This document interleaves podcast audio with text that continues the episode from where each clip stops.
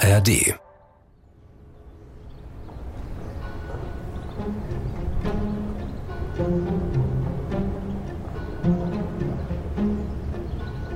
Ein früher Dienstagmorgen, Mitte Oktober 2011 in Marburg-Michelbach. Das ist eins dieser kleinen Fachwerkörtchen in Mittelhessen mit Wald drumherum, irgendwo zwischen Kassel und Frankfurt.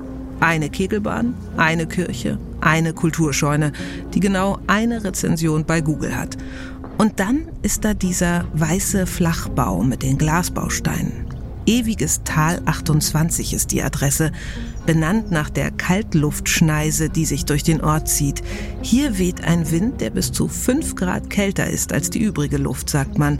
Und noch weiß keiner, wie gut dieses Phänomen zu dem passt, was dort vor sich geht, im ewigen Tal mit der Hausnummer 28.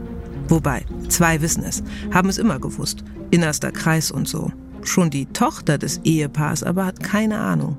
Wir nennen sie hier Julia. Sie ist die dritte Bewohnerin des Hauses, 21 Jahre alt. Und jetzt um 6 Uhr morgens schläft sie noch tief und fest, bis plötzlich ein Tumult in die Stille platzt. Julia aus dem Schlaf reißt. Es klingt wie ein Streit. Dazu viele Schritte, schwere Stiefel. Das Wort Polizei fällt. Julia steht blitzschnell auf und öffnet die Zimmertür. Ihr Blick fällt auf dunkle, schwer gepanzerte Gestalten, Beamte der Spezialeinheit GSG 9 in voller Montur. Die mit Helmen und schutzsicheren Westen, sie im Nachthemd und komplett fassungslos. Zwei der Beamten halten ihre Mutter fest, wie eine Schwerverbrecherin. Der Bürostuhl neben ihr dreht hin und her, als würde das Ganze ihn auch irgendwie nervös machen. Sie wurde dann richtig am Schreibtisch erwischt, wurde noch runtergerissen vom Stuhl. Sie war in dem Augenblick dabei, verschlüsselte Nachrichten in Richtung Russland zu übermitteln. Da war noch das Problem, dass dann darauf geachtet werden musste, dass die Kabel nicht rausgezogen werden, weil man wollte die Verbindung ja zur Zentrale haben, um zu wissen, wie das ablief. Was ablief, müsste eigentlich Julia an dieser Stelle fragen. 21 Jahre lang war sie einfach nur die Tochter ihrer Eltern, die Tochter von Heidrun und Andreas Anschlag. Er wurde als umgänglich und, qualifiziert und, und freundlich, aber eher distanziert beschrieben. Er hat seine Arbeit gemacht, war kompetent, aber er hat sich jetzt mit den Leuten dort nicht verbrüdert oder ist abends mit denen in den Dorfkrug gegangen, um dann noch äh, ein paar Halbe zu trinken. Dieses abends kein Trinken zu gehen, gern unter sich zu bleiben, das ist noch nichts, was am Dienstagmorgen die GSG 9 ins Haus anrücken lässt. Die Beamten aber scheinen ihrer Sache ganz sicher. Das Ehepaar wird festgenommen. Andreas Anschlag in Balingen in Baden-Württemberg, wo er unter der Woche arbeitet. Wenige Stunden später auch Heidrun Anschlag an ihrem Hauptwohnsitz in Marburg-Michelbach. Und Julia wird langsam klar, dass da was nicht stimmen kann. Bald wird sie sogar erfahren, dass ihr gesamtes bisheriges Leben, alles, was sie über ihre Eltern zu wissen glaubte, eine einzige Lüge ist. Also sie sind wahrscheinlich von Anfang ihres Lebens an darauf erzogen worden, später einmal unter falscher Identität den Job als Agent zu machen. Ist die Liebe echt? Ist die Beziehung echt? Ist irgendetwas wahr an der Geschichte? Oder dient alles tatsächlich nur dazu, dem Direktorat des KGB, dann später dem Geheimdienst SWR zu gefallen? So wirkt das ein bisschen.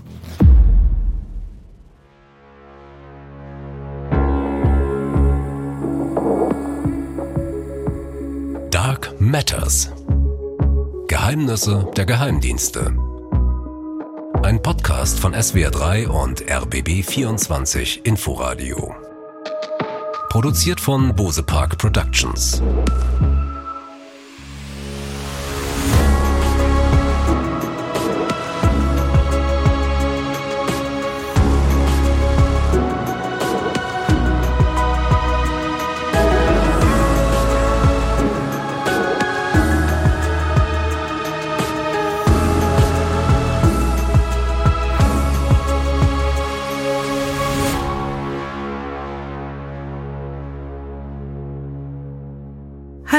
Ich bin Eva Maria Lemke und ihr hört Dark Matters, Geheimnisse der Geheimdienste. Wir haben uns die deutschen Geheimdienste ausführlich angeschaut. Jetzt in der zweiten Staffel gucken wir raus in die Welt.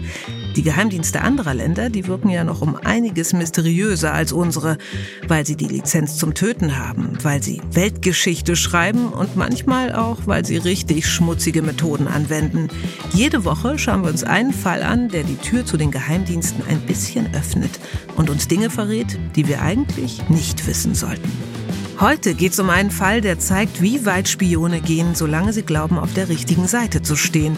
Zwei russische Agenten, die ihr komplettes Leben in den Dienst erst der sowjetischen und dann der russischen Sache stellten, die sich sogar ein komplettes Leben ausdachten und am Ende so in dieser Lüge aufgingen, dass ihnen ausgerechnet die eigene deutsche Gründlichkeit zum Verhängnis wurde.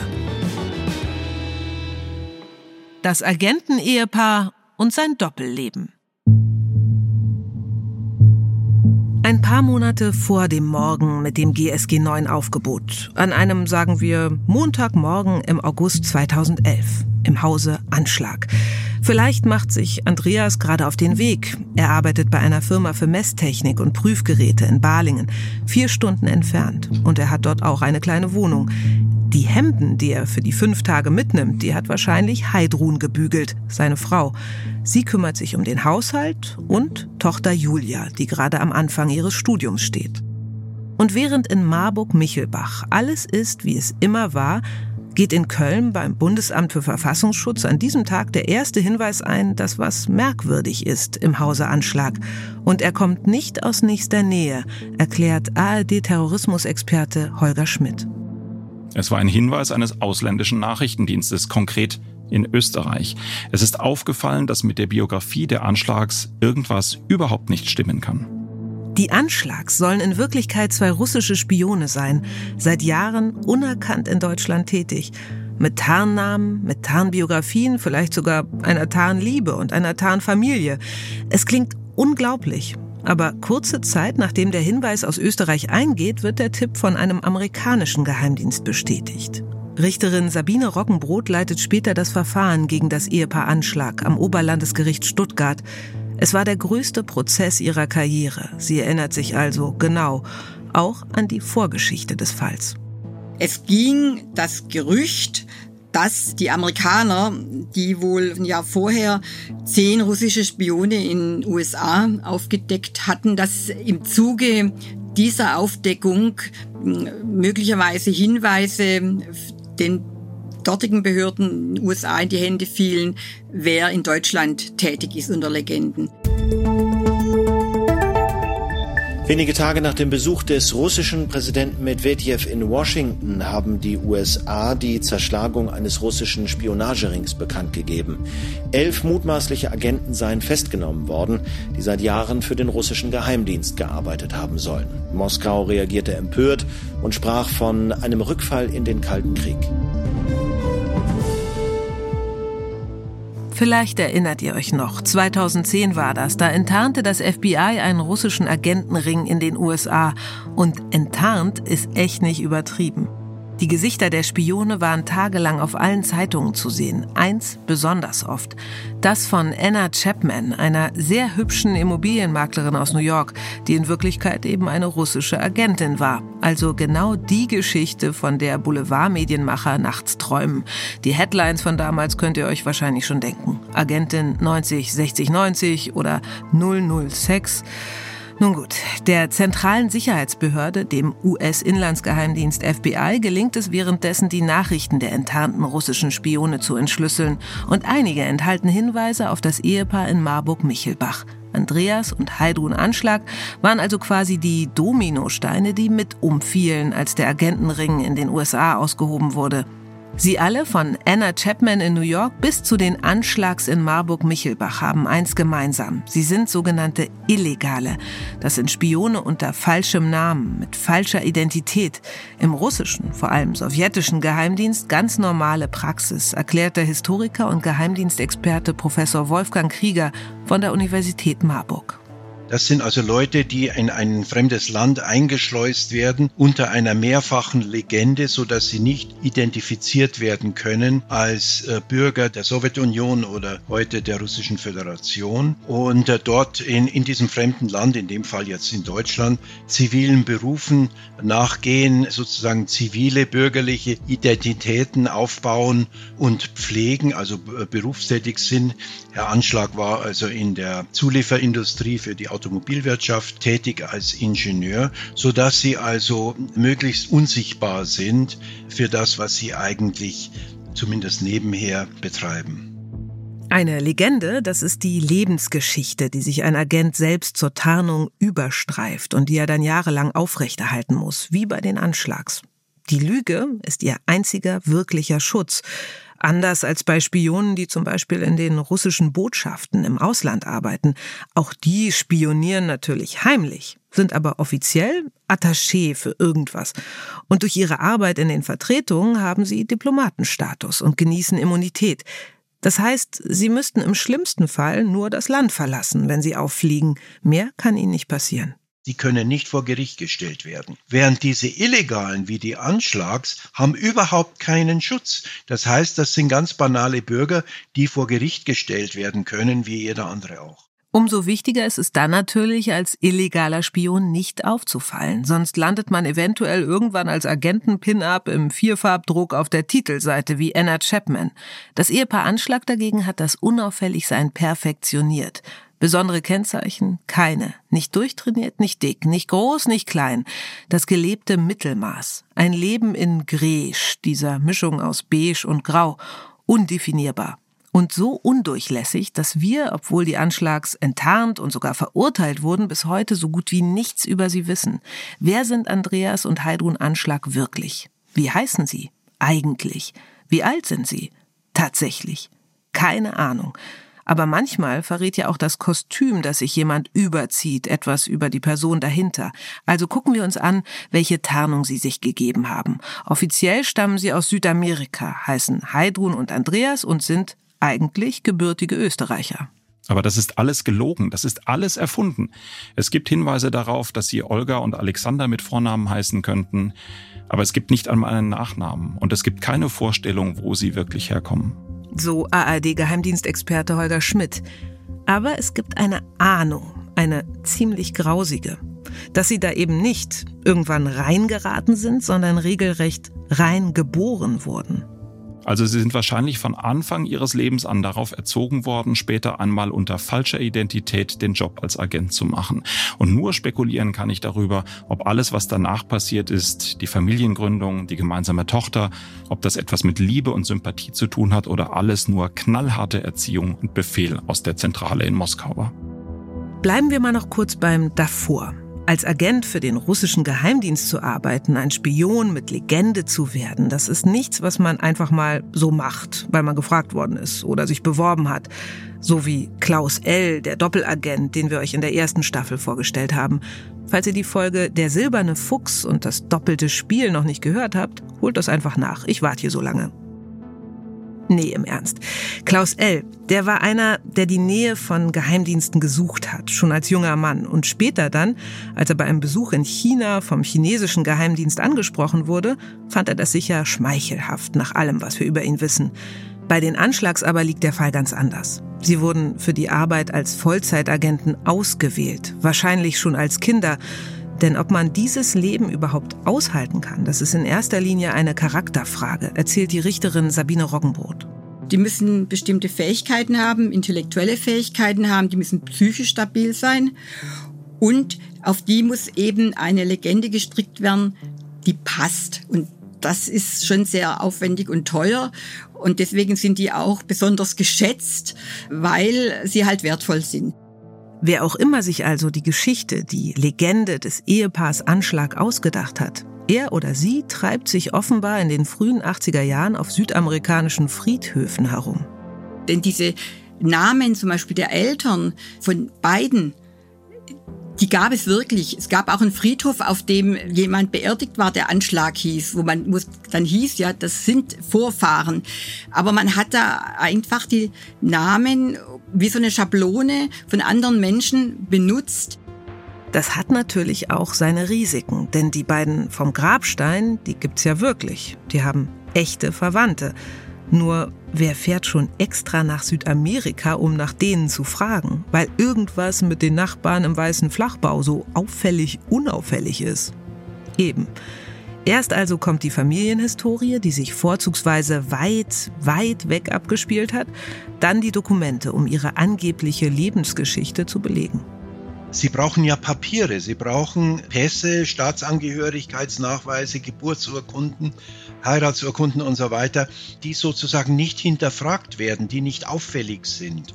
Und so hat man eine Legende konstruiert, dass die Eltern aus Österreich nach Lateinamerika ausgewandert wären und sie wären also als Kinder dort aufgewachsen, seien deshalb österreichische Staatsbürger und wollten eben jetzt wieder ins alte Europa zurückkehren. Das heißt, das Ehepaar Anschlag hatte österreichische Papiere. Erzählt der Historiker Wolfgang Krieger, der den Fall sehr gut kennt. Sie hatten also Papiere, aber wo hatten sie sie her? Während Andreas und Heidrun Anschlag vermutlich noch in der Agentenschule des KGB in Moskau ausgebildet werden, kümmert sich eine ganz bestimmte Person darum, die nötigen Papiere zu beschaffen. Wir haben von den österreichischen Ermittlern erfahren, dass es da eine illustre Gestalt gab, die früher sogar mal in jungen Jahren bei der SS war, nach dem Krieg dann wohl mit dem russischen Geheimdienst kooperierte und der in einem Alpenort Urlaub gemacht hat und da wohl in Kontakt kam mit so einem Gemeinde Mitarbeiter, der zuständig war auch für die Erteilung von Personaldokumenten. Und man geht davon aus, dass der diesen Gemeindebeamten aus Freundschaft oder äh, heraus, aus Bekanntschaft heraus dazu gebracht hat, diese Papiere da zu erstellen. 1984 war das. Da bringt also ein Altnazi mit zwielichtigen Kontakten in die Sowjetunion zwei falsche, aber offiziell ausgestellte Pässe aus dem Urlaub in den Alpen mit. Einen für Andreas Anschlag, geboren angeblich am 6.12.1959 in Valentin Alcina in Argentinien, und einen für Heidrun Freud, geboren am 4.12.1965 in Lima, Peru. Und genau diese Pässe nutzt Andreas Anschlag dann etwas später für die gemeinsame Einreise nach Westdeutschland, dem Zielland ihrer Mission. Sabine Roggenbrot. Also man geht davon aus, dass er circa 1988 nach Deutschland kam. Man vermutet das vor allem deswegen, weil wohl der Verfassungsschutz in diesem Jahr verstärkte Funksignale aufgenommen hat und über einen Code, den die knacken konnten, dann passiert etwas, mit dem die Anschlags wohl nicht gerechnet haben. Die Sowjetunion zerbricht, die Mauer fällt und aus dem Geheimdienst der Sowjetunion, dem KGB, entsteht der SWR. Nein, nicht der SWR, der auch für diesen Podcast mitverantwortlich ist natürlich, sondern SWR wie Služba Vnezhny Razjedki, der russische Auslandsgeheimdienst. Anderer Name, andere Weltanschauung. Der Auftrag von Andreas und Heidrun Anschlag aber scheint unverändert bestehen zu bleiben. Andreas Anschlag beginnt noch im Wintersemester 1990 sein Maschinenbaustudium an der renommierten Technischen Hochschule Aachen und arbeitet nebenher als studentische Hilfskraft. In dieser Zeit wird auch Tochter Julia geboren. Heidrun gibt sich ganz konservativ als Mutter und Hausfrau. Sie lebten wohl am Anfang auch ein Leben durchaus mit Bekannten, unauffällig und es war eine normale Familie in Deutschland, die ihr Kind hier großzieht, eine Familie des Bildungsbürgertums, die deutsche Klassiker im Regal stehen hatte, die möglicherweise auch Deutschland kulturell sich verbunden gefühlt hatte. Sie sprachen wohl auch gut Deutsch. Die Richterin Sabine Roggenbrot hat die beiden nur kurz sprechen hören. Die meiste Zeit schwiegen sie im Prozess.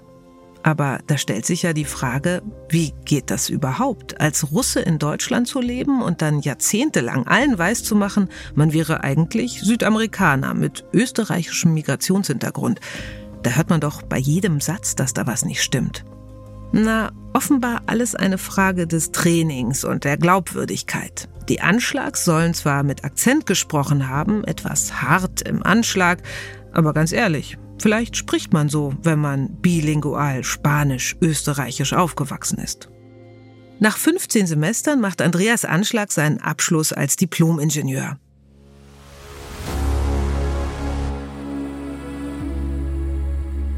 In den ersten Jahren hat er wahrscheinlich kaum Erkenntnisse geliefert. Da hatte das Aufbauen einer hieb- und stichfesten Legende erstmal oberste Priorität. Die andere Möglichkeit ist, dass die Ermittler einfach wenig fanden, was sie ihm in dieser Zeit nachweisen konnten. Allerdings gibt es klare Hinweise darauf, dass das Ehepaar auch in diesen frühen Jahren schon strategisch agiert hat. Sie ziehen oft um, erst nach Aachen, dann in die Südpfalz, dann Marburg. Wer immer wieder neu anfängt, der lernt zwar viele Menschen kennen, aber immer eher ohne Tiefgang. Und wann immer in ihrer Nähe ein Vortrag, eine Lesung oder irgendeine Veranstaltung stattfand, die was mit der NATO zu tun hatte, waren die Anschlags dabei. Es gibt für die Ermittler und die Spionageexperten des Bundesamtes für Verfassungsschutz sehr klare Hinweise, warum sie das getan haben könnten. Zum Beispiel, um Kontakte zu knüpfen, um Leute zu tippen, wie es im Jargon der Nachrichtendienste heißt. Also quasi an die Zentrale weiterzumelden, da ist der Herr so und so oder der Oberst so und so auf der Veranstaltung aufgetreten und wir haben den Eindruck, es könnte für euch lohnend sein, den als Quelle zu rekrutieren oder jedenfalls mal mit ihm zu reden. Merkt euch den nochmal. Also es kann sein, dass das alles schon in dieser Frühzeit auch in der Südpfalz passiert ist, in der Zeit, in der Sie in Rheinland-Pfalz gelebt haben. Auch im Urteil gegen das Ehepaar steht klipp und klar, dass es eine ganze Reihe blinder Flecken gibt und dass man eigentlich nur weiß, dass man nicht alles weiß. Ganz konkret konnten wir es eben ab dem Moment nachvollziehen, als es ihm gelang, diesen niederländischen Mitarbeiter im dortigen Außenministerium, ich sag mal, anzuzapfen, zu leiten, zu führen, der eben dann kontinuierlich Dokumente geliefert hat, der Name des Mannes, von dem Richterin Sabine Roggenbrot hier spricht, ist Raymond Valentino Poiteray. Etwa zwei Dutzend Mal trifft sich Andreas Anschlag mit ihm, vermutlich über Jahre verteilt. Wahrscheinlich ab Anfang 2009, meist in Amsterdam oder Den Haag. Der Niederländer liefert geheime Dokumente über militärische und politische Angelegenheiten der NATO in Afghanistan, in Libyen, in Kosovo und Albanien und geplante Strukturreformen der NATO. Was ihr größter militärischer Gegner plant, das interessiert die Russen natürlich brennend. Auch Berichte aus EU-Gremien sind unter den Dokumenten, die Poiteray weitergibt.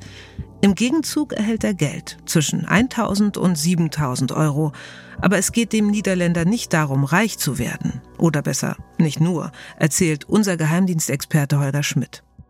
Dieser Beamte selbst ist eine wirklich traurige Figur, das muss man ganz deutlich so sagen. Er hatte große persönliche Probleme, seine Frau war schwer krank, die Krankheit hat ihn extrem mitgenommen mit Blick auf seinen Geisteszustand, er war sehr betrübt, er war sehr, sehr anfällig dafür, dass er sich gefreut hat, wenn jemand mit ihm gesprochen hat und ihm Anerkennung gezollt hat, Wertschätzung. Es hat ihn aber auch finanziell sehr stark gebeutelt. Und das ist eigentlich die Konstellation, die absolut ideal für Spionage ist. Und genau so hat es funktioniert. In dieser Zeit fließen eine ganze Menge Informationen über die Kette Poiteray, Anschlag in Richtung Russland ab. Politische Analysen, Berichte über die Außenpolitik der Niederlande und der EU und über Sitzungen von NATO-Ausschüssen, berichtet Richterin Sabine Roggenbrot. Da ging es bei der NATO speziell um eine Strukturreform, die anstand, die natürlich die Russen interessiert haben. Es ging bei der EU darum, dass es biometrische Passverfahren in der EU eingeführt werden sollte und es da eben Diskussionen gab, wie das ablaufen sollte. Das ist für die ähm, russische Seite natürlich interessant gewesen. Wenn sie Leute wieder einschleust, müssen die natürlich dann die richtigen Pässe haben und die, äh, von daher war das von Interesse. Während Andreas Anschlag also über längere Zeit den niederländischen Diplomaten Poiteray anzapft, ist es die Aufgabe von Heidrun Anschlag, diese Informationen dann an die Zentrale in Russland zu übermitteln. Wie genau, dazu kommen wir später nochmal. Erstmal aber ziehen die Anschlags nochmal um. 2010, kurz nach dem Abitur der Tochter mit Notendurchschnitt 1,0, ins idyllische Marburg-Michelbach. Sie laden sogar die neuen Nachbarn zum Buffet ein. Andreas Anschlag hält eine Rede, bedankt sich bei Heidrun mit den Worten, erst hat meine Frau mir das Studium ermöglicht, jetzt revanchiere ich mich. denn sie hat sich für ein Fernstudium in Politikwissenschaft eingeschrieben. Und auch die Tochter will studieren. Sie ist mittlerweile 20 und ihre Eltern haben es tatsächlich geschafft, sich bis hierhin nicht zu verraten. Auch nicht vor ihrem eigenen Kind. Die Fassade steht also. Und für die Anschlags läuft alles nach Plan, bis die Zentrale in Moskau Alarm schlägt. Dann begann ja so dieser geordnete Rückzug. Nachdem der russische Agentenring in den USA auffliegt, bei dem auch Anna Chapman enttarnt wurde, ist dem russischen SWR klar, dass man ihrem Agentenpaar in Deutschland wohl auf der Spur ist. Am 20. August 2011 werden die Anschlags zu einem Krisentreffen nach Belgrad beordert. Holger Schmidt, unser ARD-Geheimdienstexperte, weiß, worum es da wohl ging. Zweck dieses Treffens war einzig, das muss man sich mal vorstellen, das war einzig, wie bereitet ihr eure Flucht vor? Was macht ihr, wenn ihr aus Deutschland wegzieht? Welche Position werdet ihr künftig haben? Man hat ihnen verschiedene Möglichkeiten zur Auswahl gestellt. Wollt ihr in ein anderes Land? Wollt ihr eine andere Identität? Äh, was möchtet ihr? Wollt ihr in die Zentrale? Diese Überlegungen gab es. Also, man kann den beiden zwar keine Immunität bieten, keinen Schutz vor Strafverfolgung für das jahrzehntelange Spitzeln, aber bevor dann ihr ganzes Legendenleben unter ihnen zusammenbricht, zeigt man ihnen nochmal den Weg zum Notausgang. Da gibt's nur ein Problem. Die Tochter. Wie sollen sie der völlig ahnungslosen Julia erklären, dass sie nicht nur aus Marburg-Michelbach wegziehen müssen, wo sie gerade erst hingezogen sind, sondern gleich das Land verlassen? Und während die beiden vielleicht gerade noch überlegen, wie sie ihrer Tochter all das beibringen sollen, versucht der russische Geheimdienst SWR zu retten, was noch zu retten ist. Er schickt in einer Tour verschlüsselte Anweisungen nach Marburg-Michelbach, welche Software unter keinen Umständen in die Hände der Gegenseite geraten darf, wie sie die Festplatte mit dem eingebauten Sender zerstören sollen und überhaupt Funkgeräte, Computer, alles, was sie genutzt haben, sollen sie in kleinste Einzelteile zerlegen und am besten in einen tiefen See versenken, heißt es. Aber obwohl die russische Seite keinen Zweifel daran lässt, wie ernst die Lage ist, lassen sich die Anschlags jetzt auf einmal Zeit erinnert sich die Richterin Sabine Roggenbrot. Sie haben das wohl nicht so ernst genommen, wie das die Zentrale genommen hat. Vielleicht war es auch ganz anders. Wie Rehe, die im Scheinwerferlicht der heranfahrenden Autos plötzlich einfrieren. Vielleicht wollten sie einfach nicht wahrhaben, dass es vorbei ist, dass das alles umsonst war, ihre jahrzehntelange Arbeit, das Durchhalten, das immer wieder Lügen. Vielleicht wollten sie einfach noch ein paar Tage Heidrun und Andreas sein. Wochen vergehen und der kleine Vorsprung, den sie vor den deutschen Behörden hatten, der schrumpft immer weiter, während sie sich um alles Mögliche kümmern, aber nicht um ihre Flucht. Zum Beispiel, das ist mir noch in so in Erinnerung, den ADAC gekündigt, ja, bevor sie äh, gegangen sind. Sie haben erzählt, sie wollen sich äh, beruflich ins Ausland verändern. Sie haben ihre Versicherungen gekündigt. Wenn ich jetzt weiß, ich muss verschwinden, weil mir die Ermittler auf der Spur sind, dann wäre mir völlig egal, ob meine Versicherung noch weiterläuft. Das ist ja eh alles unter einem Fake-Namen. Aber nein, es wurde alles ganz akkurat abgewickelt. Ein bisschen so, als würde der Bankräuber mitten im Überfall kurz rausgehen, um die Parkscheibe in seinem Fluchtwagen weiterzudrehen. Der SWR wird ungeduldig bemerkt natürlich, dass sich die beiden zu viel Zeit lassen und beordert sie nach Rom. Beim zweiten Krisentreffen im September 2011 werden sie nochmal zur Eile gedrängt. Es sei höchste Gefahr in Verzug, heißt es. Danach beeilen sie sich auch etwas, aber eben ohne diese Parkscheibe im Fluchtwagen jemals außer Acht zu lassen. Andreas Anschlag hätte zum Beispiel einfach nicht mehr zur Arbeit gehen können. Stattdessen sucht er noch das Gespräch mit seinem Chef, erzählt eine Geschichte von seiner Ehekrise, einem Neuanfang in Bulgarien oder Rumänien, macht noch einen Aufhebungsvertrag mit seinem Arbeitgeber aus zum 31. Oktober. Auch den Mietvertrag fürs Haus kündigen sie fristgerecht und ordentlich. Nur dass mittlerweile alles, was sie tun und treiben, von der deutschen Spionageabwehr beim Verfassungsschutz beobachtet wird. Der Zugriff steht kurz bevor.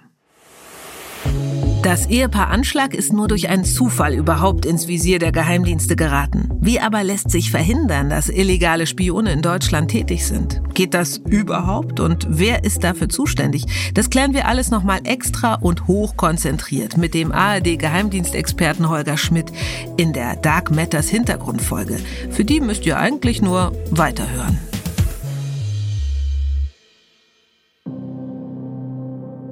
Am 18. Oktober 2011 um 3 Uhr in der Früh nimmt die Spezialeinheit GSG 9 Andreas Anschlag in seiner Zweitwohnung im baden-württembergischen Balingen fest, wo er wie immer seine Arbeitswoche verbringt. Holger Schmidt, unser ARD-Geheimdienstexperte.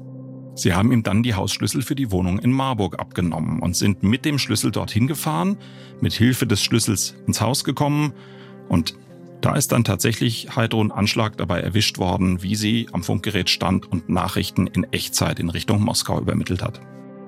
Genau in dem Zimmer mit der schlafenden Tochter nebenan. Warum also dieser heikle Umweg über die Zweitwohnung? So merkwürdig es klingt, tatsächlich ging es wohl bei der Aktion auch darum, den Schlüssel abzuholen und dann möglichst lautlos ins Haus in Marburg-Michelbach reinzukommen, erzählt Richterin Sabine Roggenbrot, die später das Verfahren leitete. Man wollte halt nicht einbrechen müssen, dass das eben wirklich dazu führen könnte, dass äh, das eine Festnahme auf frischer Tat sozusagen war. Und man wusste wohl, dass sie feste Tage hatte, um ihre Informationen weiterzugeben. Und das war wohl so ein Tag und man wusste wohl auch, dass sie das immer am frühen Morgen macht. Wäre sie nicht gerade bei der Sache gewesen, hätte es schwierig werden können, ihr das nachzuweisen. Die Frau namens Heidrun Anschlag hätte sagen können, ach, die Funkanlage da, keine Ahnung, nie benutzt, die habe ich vom Flohmarkt oder so ähnlich. Deshalb ist der Moment so entscheidend, in dem Ermittler Verdächtige festnehmen. Das ist bei den Anschlags so, aber auch bei anderen Straftaten, die zum Beispiel am Rechner begangen werden. Es geht nämlich darum, so Holger Schmidt, zu verhindern, dass im letzten Moment entweder irgendeine Lösch mir die Festplatte-Routine losgetreten wird oder eine starke Verschlüsselung auf äh, dem Computer aktiviert wird. Am liebsten hat man die Täter unmittelbar vor dem Computer, während alles entsperrt ist, um dann unmittelbar auch auf die Daten zugreifen zu können. Denn hier geht es darum, den Beweis zu erbringen, das ist nicht nur Funktechnik, die im Haus vorhanden ist, sondern Heidrun Anschlag hat sie bedient. Sie war in dem Augenblick dabei, verschlüsselte Nachrichten in Richtung Russland zu übermitteln. Und das ist für Juristen später bei der Frage ihrer Beweisführung einfach ein ganz, ganz entscheidender Punkt. Und obwohl der Plan der Ermittler aufgeht, obwohl Heidrun Anschlag gerade an der Funkanlage sitzt, als sie reinplatzen, leugnen zwecklos, auf frischer Tat und so, schafft sie es noch, den Stecker rauszuziehen. Der letzte Funkspruch aus Moskau kommt nicht mehr bei ihr an. Und die ganze Aktion, sowohl der Zugriff in Michelbach wie auch der auf Andreas Anschlag in Balingen, bleibt natürlich nicht unbemerkt. Roland Heck war Regionalkorrespondent für den Südwestrundfunk im dortigen Zollernalbkreis. Er erinnert sich an die Stimmung im Ort nach dem Zugriff. Ungläubiges Erstaunen. Einfach ungläubiges Erstaunen. Was? Ein Spion in Balingen? Ein Spion, der für Russland spioniert, das kann doch nicht sein. Hier gibt es doch nichts für Russland auszukundschaften. Also wenn mich jetzt jemand gefragt hätte, da oben bei dir in deinem Revier, da ist ein russischer Spion, dann hätte ich gesagt, ha, klar, da gehen wir zu den beiden weltbekannten Waffenschmieden. Da hätte ich jetzt vermutet, dass die Russen da einen Spion einschleusen. Auch die hiesige Polizei, auch ein Polizeipräsidium in Balingen, da wusste kein Mensch von der Aktion. Die wurde ja gesteuert von der Generalbundesanwaltschaft in Karlsruhe und durchgeführt von der GSG 9. Die Behörden können eine ganze Menge an Beweisen und Spuren sichern. Die Spezialeinheiten entdecken zum Beispiel Geld, das in einem Kochtopf im Küchenschrank und in einer Schublade im Schlafzimmer versteckt war.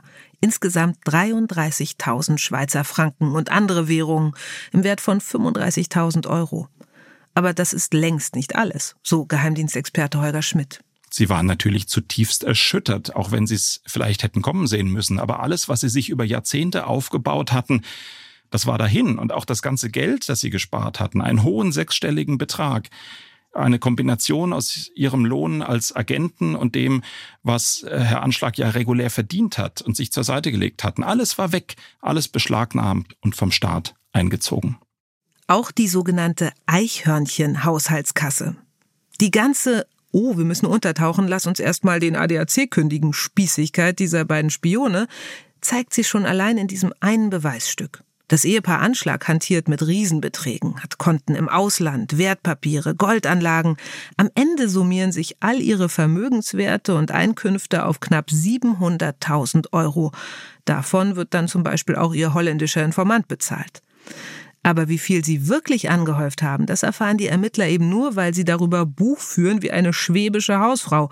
In einem Fernsehsketch aus den 60ern. In einem kleinen Büchlein mit Eichhörnchen Geheimsprache. Die Richterin Sabine Roggenbrot erinnert sich. Es gab dann auch bei diesen Aufzeichnungen, die akribisch waren über ihre Einnahmen und Ausgaben, auch im Alltag, immer Kommentare wie Eichhörnchen war sparsam, Eichhörnchen hat zu viel Geld ausgegeben. Auch da waren sie sehr bieder in ihrem Alltagsleben. Da mussten wir auch alle lächeln, eigentlich auch im, im Saal, außer die Angeklagten. Ja, die fanden es wahrscheinlich sogar eher ein bisschen peinlich, dass das da so zur Sprache kam. Dann kamen eben solche Aspekte mit hinein, wo man dann irgendwie wieder gesagt hat, irgendwo liebenswert, aber ein bisschen skurril und passt nicht in ein Geheimdienst-Szenario hinein. Ja. Dank der Eichhörnchen-Buchführung wird den Ermittlern klar, das Ehepaar Anschlag steht finanziell sehr gut da. Ein luxuriöses Leben führten die beiden trotzdem nicht. Das wäre zu auffällig gewesen und dem Eichhörnchen in ihrem Haushaltsbuch sicher auch nicht recht. Aber es kam richtig was rein. Und finanziell waren die beiden Agenten-Ehepartner voll auf Augenhöhe, berichtet Holger Schmidt. Die Rolle der Frau, die war tatsächlich nach außen die der Hausfrau. Sie hält ihm den Rücken frei, so heißt es dann ja immer so schön. Aber es ist für die Ermittler und letztlich auch im Urteil so festgestellt, eigentlich sehr klar, dass sie insgesamt einen gleichwertigen Anteil an der Agententätigkeit hatte. Denn sie war die Funkerin und das klingt viel harmloser, als es ist. Es war wohl ausgesprochen kompliziert, dieses System zu bedienen, Nachrichten zu empfangen und zu entschlüsseln. Es bedurfte sehr, sehr spezieller Kenntnisse und sie hat auch spezielle Software von den Russen dafür bekommen um verschlüsselt kommunizieren zu können und eben die ganze Logistik dahinter zu betreiben. Ihr Anteil war also keinesfalls kleiner und deswegen sind die Strafen im Urteil dann fast gleich hoch ausgefallen. Das Funken war einer der Kommunikationswege mit Russland. Der andere, über den sie hauptsächlich Informationen weitergaben, hatte gar nichts mit hochkomplizierter Technik zu tun und ließ sich am besten mit einem kleinen Spaziergang verbinden. Hier ein Auszug aus dem Urteil. Sogenannte tote Briefkästen wurden von den Angeklagten als Verstecke zur Übermittlung von Verratsmaterial und anderen Gegenständen an die Führungsstelle und umgekehrt genutzt. Mehrere solcher toten Briefkästen standen den Angeklagten im Großraum Bonn zur Verfügung. Es handelte sich dabei zumeist um an Wanderwegen und Naturpfaden gelegene Ablagestellen, häufig gelockertes Erdreich, in welchen ein kleiner Container versteckt werden konnte. Tote Briefkästen, Geheimverstecke, ein loser Stein im Mauerwerk, ein Mikrofilm im Boden versenkt. Das klingt alles sehr nach Schwarz-Weiß-Film. Tatsächlich spielen aber tote Briefkästen auch heute noch eine sehr wichtige Rolle für Agenten. Vor allem, wenn es darum geht, Informationen weiterzugeben. Denn die Funksprüche, die sie absetzen, die können sehr wohl angepeilt oder aufgespürt werden, erklärt ARD-Geheimdienstexperte Holger Schmidt. Und dann kann mit verschiedenen Kreuzpeilungen sehr genau gesagt werden, und im Grunde mit jedem Funkversuch nochmal genauer festgelegt werden, wo kommt denn das her? Und dann ist eigentlich die Wahrscheinlichkeit des Auffliegens sehr groß. Und deswegen ist der Rücktransport von Informationen von Agenten wieder in das entsprechende Land, also hier in Richtung Russland, ungeheuer viel schwieriger und eigentlich die größte Herausforderung. Und da ist so ein toter Briefkasten in einem öffentlichen Park, in einem Wald, an einer Autobahnraststätte die viel sichere Variante als zu funken. Irgendwie aufregend, oder? Könnte ja sein, da vertritt man sich am Rasthof vielleicht kurz die Beine und latscht dann mitten rein in so einen Agentenbriefkasten, der im Boden eingelassen wurde. Habe ich auch erst gedacht. Aber tote Briefkästen sind tatsächlich so klein, dass man sie gar nicht bemerkt. Da passt jetzt kein DIN A4-Ordner rein, eher so ein kleiner USB-Stick. Also, wir haben tote Briefkästen, Satellitenfunk und dann gab es noch einen dritten Kommunikationsweg, dessen Inhalte sind den Ermittlern bis heute verschlossen, obwohl sich das alles öffentlich abgespielt hat. In der Kommentarfunktion auf YouTube. Mit dem Benutzernamen AlpenQ1 setzt Heidrun Anschlag dort immer wieder verschlüsselte Nachrichten nach Russland ab, die alle Welt lesen kann, aber kaum jemand verstehen. Bis zum Prozess bleiben sie ein Rätsel, berichtet auch die Richterin Sabine Roggenbrot. Aber den Ermittlern ist es nicht gelungen, da einen Code zu knacken. Also das klang für uns alles ganz harmlos.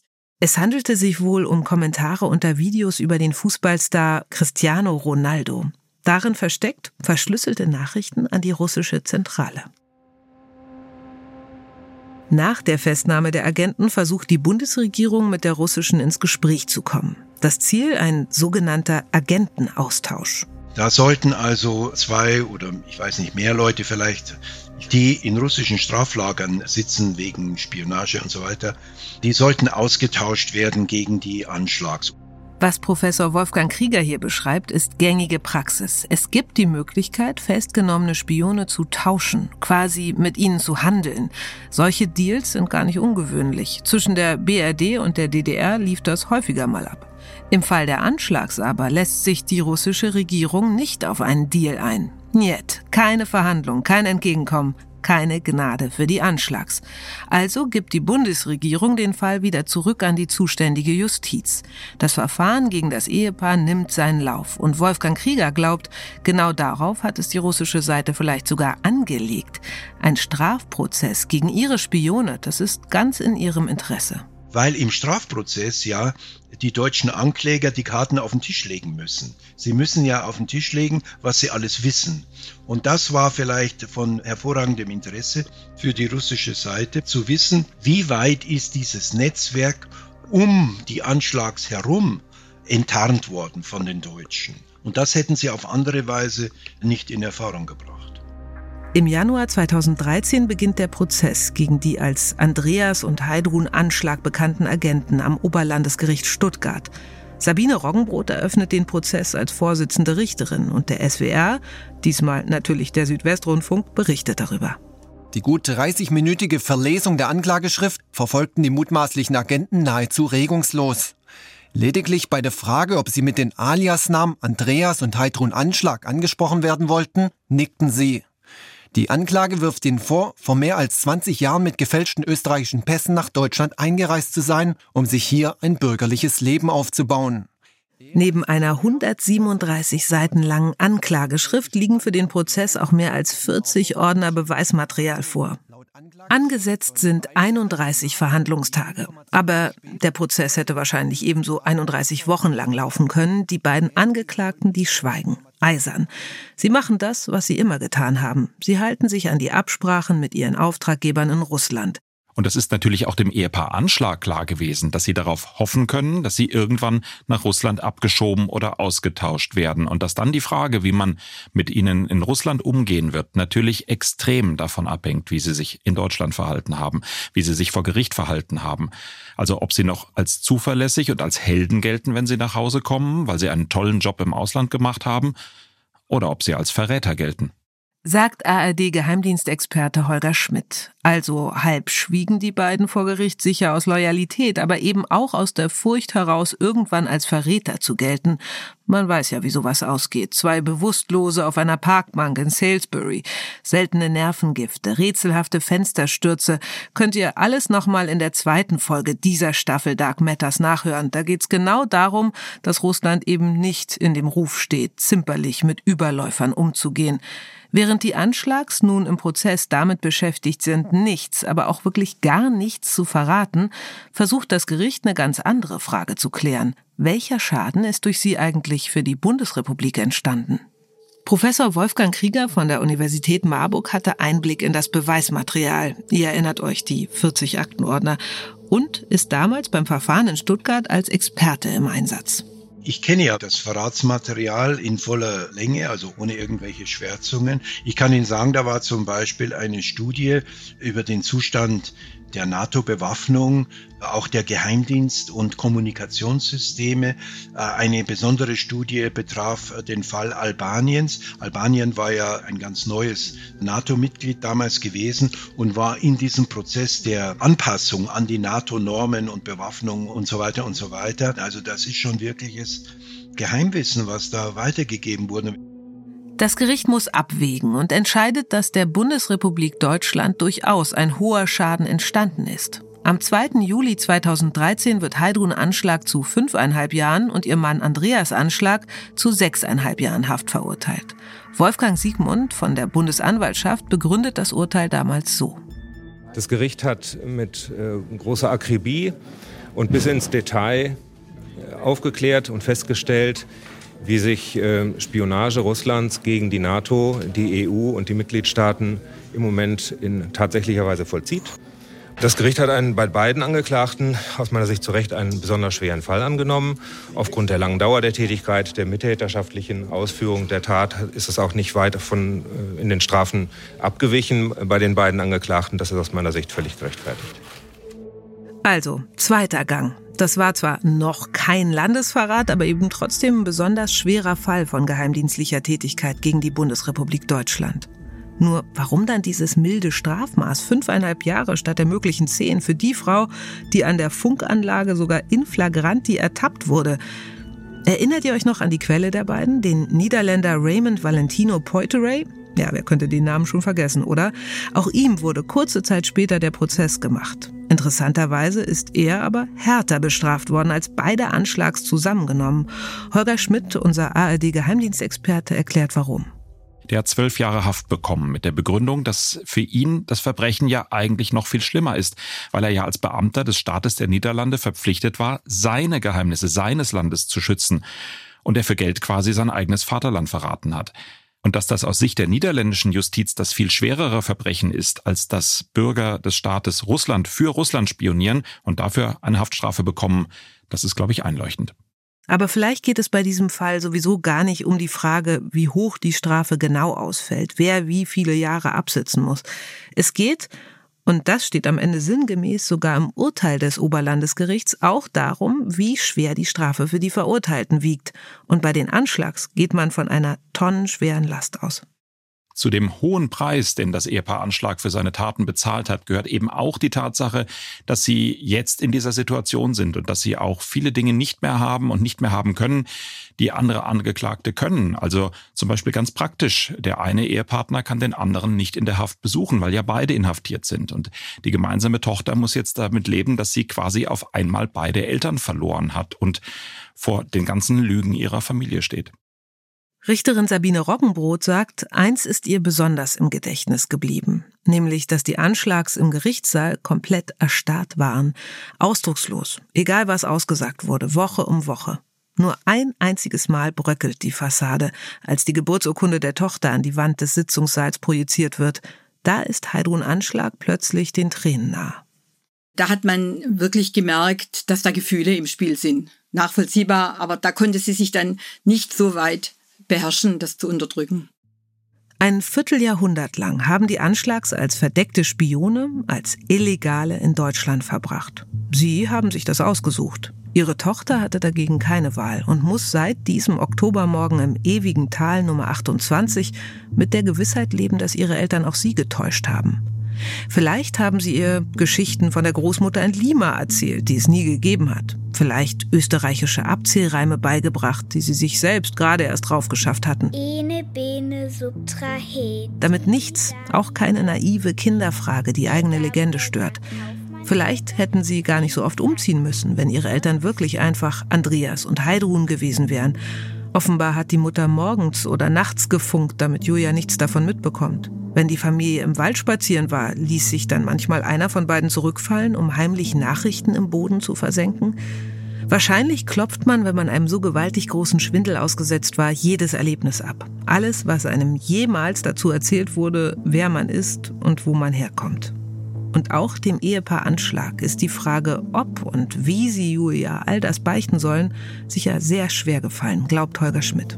Wie erklären wir denn jetzt unserer Tochter das alles? Dass sie das, was sie als behütetes Elternhaus erlebt hat, ihre ganze Kindheit und Jugend, dass das von einer großen Lüge überschattet ist und dass eigentlich nicht so ist, wie die Eltern es behauptet haben und dass sie ein völlig illegales, strafbewährtes Leben in Deutschland gelebt haben, dass sie auf einer Mission unterwegs waren und jetzt eben eine lange Freiheitsstrafe droht. Wir wissen nicht, wie es Julia Anschlag, deren Namen wir für diese Geschichte geändert haben, mit der Situation ging. Wir hätten es gern gewusst. Wir haben auch ein Gespräch mit ihr angefragt, aber sie hat uns nicht geantwortet. Sie möchte sich also nicht äußern und das respektieren wir natürlich. Aber wir wissen, sie lebt bis heute in Deutschland und sie arbeitet in einem Beruf, in dem sie viel mit Kindern und Jugendlichen zu tun hat. Mehr können und wollen wir an dieser Stelle gar nicht preisgeben, um ihre Privatsphäre zu schützen.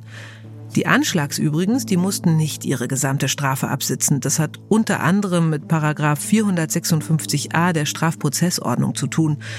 Danach kann von der Strafvollstreckung abgesehen werden, wenn der Verurteilte einer ausländischen Regierung ausgeliefert wird. Heidrun Anschlag wird schon etwas über ein Jahr nach dem Urteilsspruch vorzeitig entlassen gegen die Zahlung einer halben Million Euro aus Russland. Andreas Anschlag kann 2015 zurück nach Russland reisen. Wie viele solcher Spione leben aber in Deutschland? War das Ehepaar Anschlag einzigartig oder gibt es irgendwo noch mehr solcher Agenten, die auch seit Jahrzehnten vor sich hin spionieren, aber nicht gefasst werden können? Ich bin mir eigentlich sicher, dass es weiterer solcher Ehepaare oder einzelne Agenten gibt, äh, dass das vielleicht nicht eine riesengroße Anzahl ist, aber dass jetzt die Anschlags die einzigen in Deutschland und die einzigen in Europa gewesen sein sollen, die so gelebt haben, daran mag ich nicht glauben.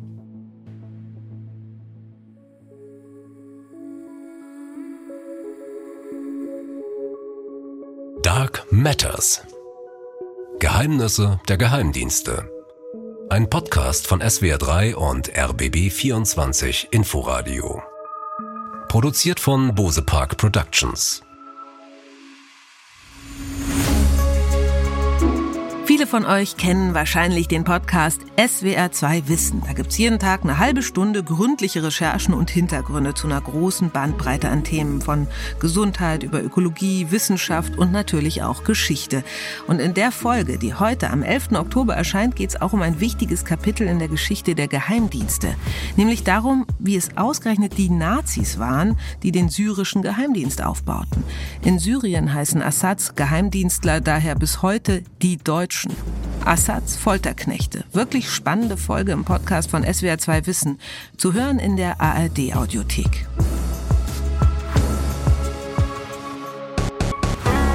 Und nächste Woche bei Dark Matters blicken wir auf den 2. November 2020. Den Tag, an dem die österreichische Hauptstadt ein letztes Mal vor dem erneuten Lockdown in der Corona-Pandemie kurz aufatmet und von einem der schlimmsten Anschläge ihrer Geschichte getroffen wird. Ein Fall, der zeigt, wie brandgefährlich es ist, wenn Geheimdienste nicht ganz bei der Sache sind oder sogar komplett abgelenkt. Ihr hört's nächsten Mittwoch bei Dark Matters. Moderation? Ich, Eva Maria Lemke. ARD-Geheimdienstexperten Michael Göttschenberg und Holger Schmidt. Ein besonderer Dank an die ExpertInnen in dieser Folge, Sabine Roggenbrot und Wolfgang Krieger.